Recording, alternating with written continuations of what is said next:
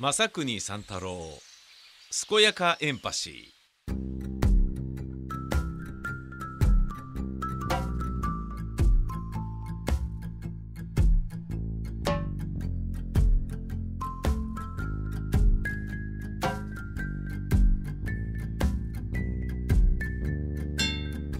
スコスコやかやか健やかエンパシー正国三太郎です。いやーすっげーよかったよ何が良かったかっていうとね今ね僕ねあの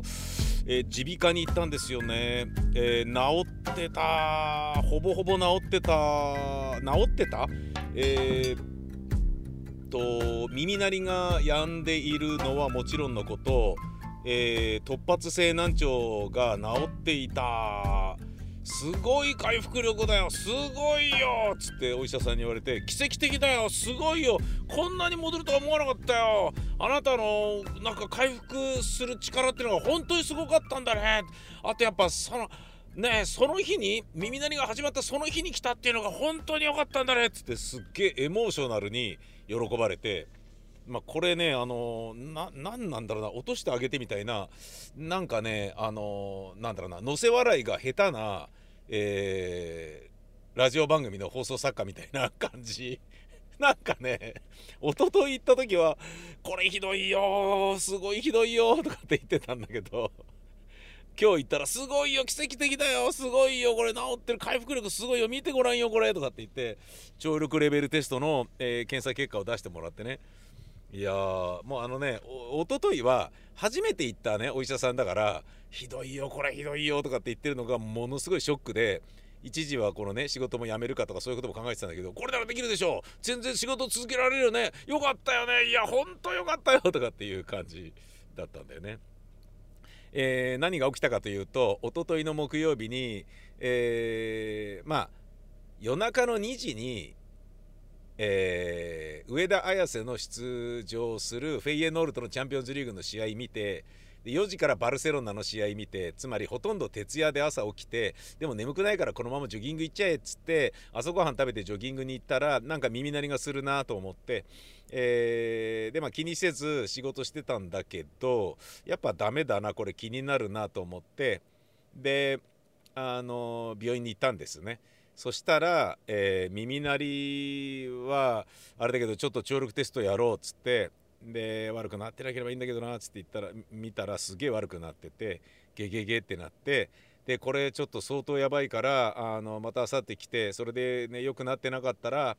あの紹介状書くから、えー、と総合病院でっつって。でそれ治りが悪かったらこれ入院だからって言われてマジっすかっつってガクン愕然としてね。でもう入院だからって言われるとでそれが木曜日ね。で今日は土曜日、えーでってことはもう土日にものすごい勢いでため撮りしなきゃダメじゃんと思って。あのー入院するってことはロケに行けないことだからさ。相当やべえなと思って。まあ結構陰鬱な気持ちになっててね。でこれため撮りしたところでそれがね全部あの揃ったところで番組やめなきゃいけないんじゃなかろうかとかね。もうだからね耳がねその聞こえなくなるってことはこういう仕事においてはね相当やばいじゃないですか。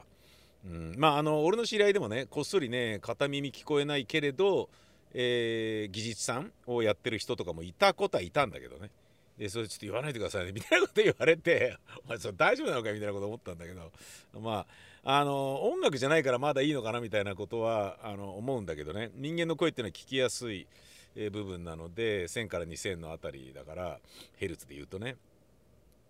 あの周波数ね。で、えーちなみにダメだった時っていうのはもうえっ、と中高度難聴の部類である40を軽く下回ってたんですよ僕は。その耳鳴りがした方の右耳が。でえー、とねそうねもうあのー、だいたい4050デシベルだったのね聴力レベルが。4050デシベルえーで4000ヘルツぐらいになるともう55デシベルぐらいまでだったのね。もう相当やべえぞって感じになってたの。えーなのですが、えー今日測ってみたら、えー聞こえてる方の耳が左耳なんですけどあのそっちよりも聞こえるようになってたんですよね 右耳が。なんだそれっていうねもうえー、っとまあ年取ってるからダメだろうなとダメだと言われている 125Hz とか 250Hz とかは 15Hz ぐらいまでねダメになっちゃってるんですけど、えー、500Hz がもうすでに10デシベル聞ける。100Hz14 デシベルぐらいまで聞こえる。2000が14デシベルぐらいまで聞ける。で4000になって30デシベルぐらいまで下がる。8000Hz になると50デシベルぐらいまで下がるんだけどこの、まあ、高音のねキーンとかって言ってるの聞こえなくなっちゃうっていうのはまあこれ加齢によるものだからもうどうしようもない。だけどえー、こうなんかもう驚異的な回復力だよって言われてそうなんだって。いや確かに寝て起きたら圧倒的に聞こえるようになってたんですね。あとまあステロイドをすぐ出してもらえたっていうことも大きいんだと思いますね。で今度じゃあその薬が切れた頃の、えー、木曜日にいらっしゃいって言われて「あ分かりました」っつってまああの5日後ぐらいまで、えー、その時にどうなってるかっていうのをねでどういうこと気をつければいいですか？っつったらとりあえずお酒はやめてって言われて「あ分かりました」っつって「なんで?」っつったらそのね血行がねあれで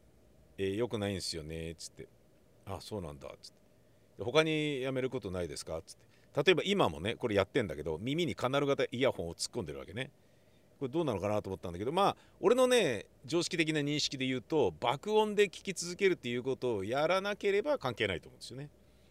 でこれはね仕事で必要なことでもあるしね、どういう感じで録音できてるかっていうのをね確認しながら喋らないと、ね、僕はねこう喋り手でありながらもディレクターでありでディレクターでありながらもその編集することも考えながら喋ってますから。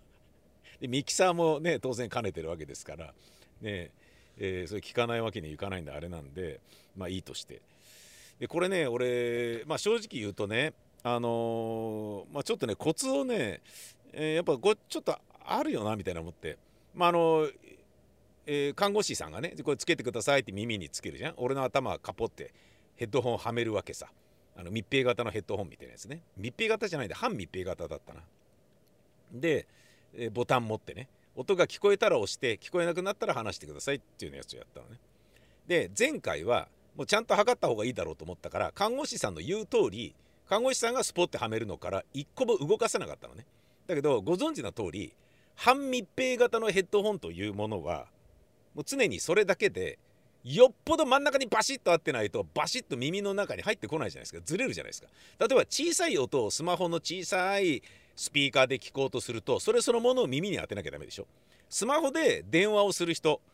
えー、耳の穴に、あのー、小さいスピーカーが上部の小さいスピーカーがぴったり当たってちょっとずれてると全然聞こえないじゃないですか。それと同じようなことあるなと思ってこれ真ん中にちゃんとやろうって思って今日はちょっとねずらしたんですよね。ずらすっていうか自分でね触ってねちょっと確認したんです。ここだよなっつって。それでやったらですねあのー、耳鳴りがなかった方の聴力まで上がってて超絶上がってていいじゃんみたいなことになってて何の問題もねえじゃんみたいな感じになってて。関係ない方も上がってるよとか言って言われて。全然前良かった方のまで上がってるよこれすごいよとか言われて。だからただ当ててるだけ当て方の問題なんじゃ大なんじゃないのかって思ったのとこのエモーショナルな、えー、お医者さんだからねなんかねあのなんかねあ本当にね本当にやばいよすごいよやばいよっていうのがあの本当にやばかったんではなくてなんだろうな楽しげにやばかったっていうような出川さんや、えーと、上島竜兵さんみたいなこう上島さんみたいな感じの「やばいやばいふざけんなよ勘弁してくれよ」とかっていうような ことだったんじゃなかろうかみたいな、えー、そのぐらい奇跡的に良くなってるよって言われた時ちょっと俺引いたもんねちょっとね「奇跡?」とかって「何もしてないんですけど」みたいなものがあったからさただまあね強力にね良くなったのはもう目覚めた時にはっきり感じたのですげえ嬉しかったよね。えー、なんですがつまり治ったからじゃあそんなに慌ててまとめ撮りする必要ないよなって思いながらもでも自分の中では入院するかもしれないのだからこの土日はね絶対にロケにしまくるぞ明日はね、えー、明日はというか昨日ね明日はもう土曜日だけど、ね、土日ってなんかいろんなねロケ先どこ行ったって混むのは分かってるんだけどでも僕は行くんだ車で行くんだ頑張るんだだって入院するかもしれないんだものみたいなそんな感じで。最後の録音になるかもしれないんだものぐらいな感じで いたっつうことなんですよね、えー、だからもうあのすでにロケに行くっていうおちんちんがあるならばそれはビンビンにあの喫立しているというなんでいやらしい言い方をするんだ、えー、ところでもありますのでつまりロケ行く気満々になっていたために行く必要ないじゃんみたいなため撮りする必要ないじゃんみたいに思ったんだけど今日は行ってみるということにしました、えー、今日はまずですね、えー、ここでねえー、もう駐車場から出たらとあるところに向かいます。それがどこなのかは後ほど指令を紹介しますのでお楽しみに。その前にこちらです。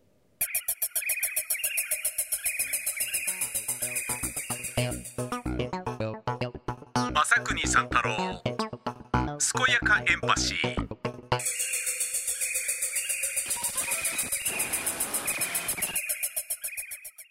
おはよう正国くん。今回の指令は西川口に行ってガチ中華を堪能せよ。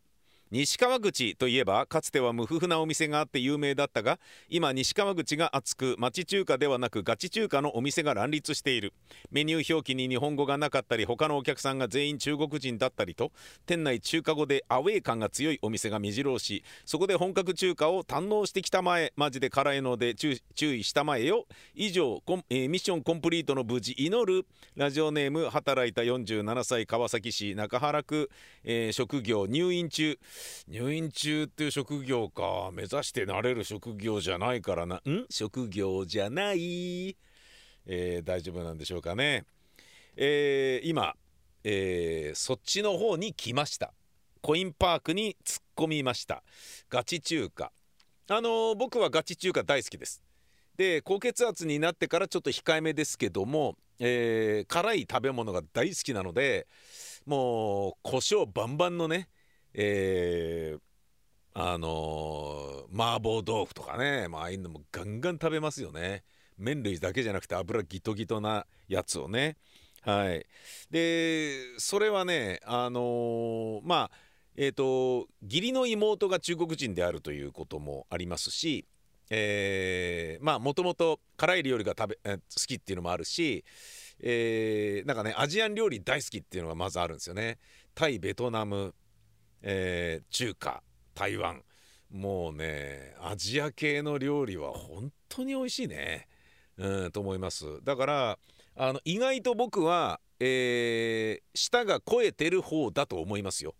つまりちょっと待ってくださいよ。川口そうでもないっすよ。みたいななんかクソ生意気な聞いてて腹立つような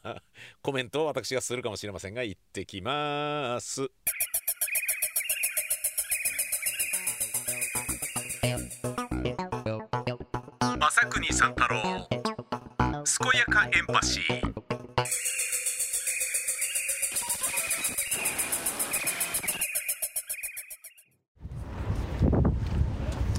着きました一人です、はい、えっ、ー、と串は何本から頼めますか？2本から。2本から。わかりました。そしたらですね、えっ、ー、と牛肉の串焼きを2つと、はい、えっ、ー、と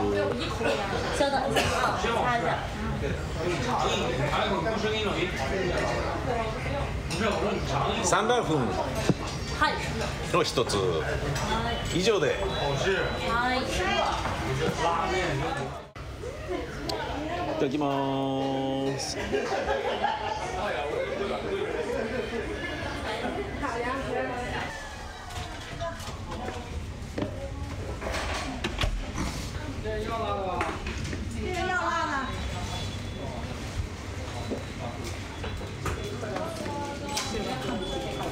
ごちそうさまでした。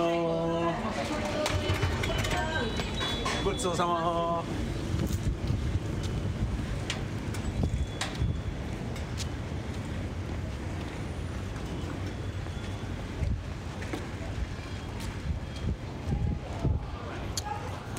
うまかったけど辛かった。これはすごいな。や自分が行ったところ以外にも、えー、いろんな いろんな店があるんですよね。すげえな西川口。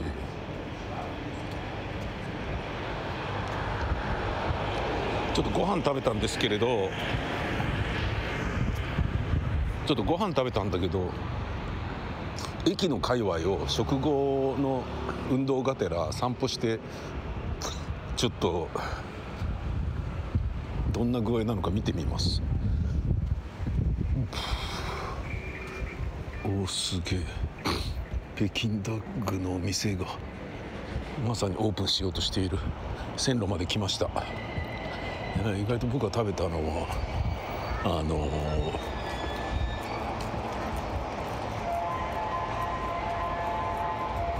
駅の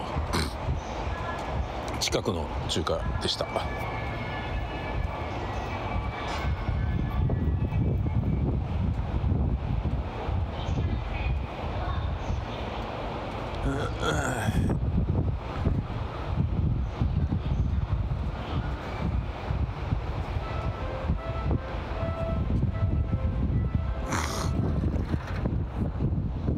駅前でも車止められるかもしんねえな。うわ多いな。いや美味しかったです。えめちゃめちゃ美味しかったんですけれども、えー、ちょっとバタバタするのがインボイス番号ですね、えー、インボイスありますかっていうえー、でレシートに、え、インボイス番号書いてくださいっていう話になって、え、それ書いてもらえてまあ問題なくてよかったんだけどっていうことです。で、えー、あまりにも美味しかったからあの近くのねえーと、中華料理用の食材売ってるお店でザーサイ買って帰ろうみたいなでそこで買った時に「あインボイス番号今ハンコ出してる」とかって言われて「まだです」みたいな感じで「えー」とか「でも番号分かるなら教えてください」ってそれ書けばいいだけなんでとかって言ってんだけどハンコ屋に電話してもらったりして、えー、繋がんなかったりね「じゃあいいです」みたいな感じになっちゃったのね困ったなと思って。でこのロケのために車に、えー、車をコインパークに止めたんだけどそのコインパークに入れた車、えー、レシート出てきたら、えー、書いてないんですよインボイス番号が。で「あいつ書いてねえじゃん」っつってでそこ電話してでしたら緊急なんとか駐車場コールセンターとかだから分かるわけもなくちょっと折り返しになりますみたいになって「はあ?」みたいな「ちょっと待ってよ」っていうだからですねえーちょっと経費が落ちない。いやこれちょっと考えものだな。インボイスちょっと考えものだっていうことが分かりました。なんていう愚痴はともかく西川口はガチ中華異様に、えー、街中に溢れていたのでこれはおすすめだな。俺家族で食いに来てもいいなって思ってるぐらいな感じでございます、えー、横浜行くより近いしね。ほんじゃまたです。さいなら。